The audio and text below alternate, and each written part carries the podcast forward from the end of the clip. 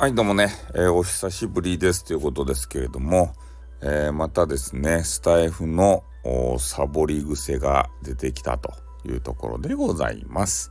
まあ、スタイフはね、えー、こんなアプリをねあの力入れて力入れてやるべきではないと思ってるのでついつい後回しになるわけですね。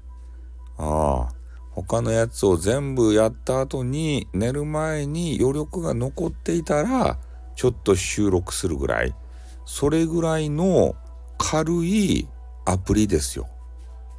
ね優しいインターネットですから。うん。ここにね力を入れるのは今の状況ではダメ。まあ、今後どうなるかわからんよ。でもこんなにねお給金が稼げないようなそんなサイトに力をね入れておられないと。ね俺たちプロ配信者としてはそういうことなんですよ。なのでどんどんどんどんねスタイフ離れが進んでいくんじゃないかなと。だから一つの趣味として、まあ、やるというようなサイトになっていくんじゃないかなと。でもね趣味としてやるということで言えばあんまり収益がね、上がらなさそうなんで、どうなんすかね？やっていけるんすかね？突然、あの、スタイフってさ、誰の、誰に何の相談することもなく勝手にピャって決めてさ、ピャってなんか実行するでしょ？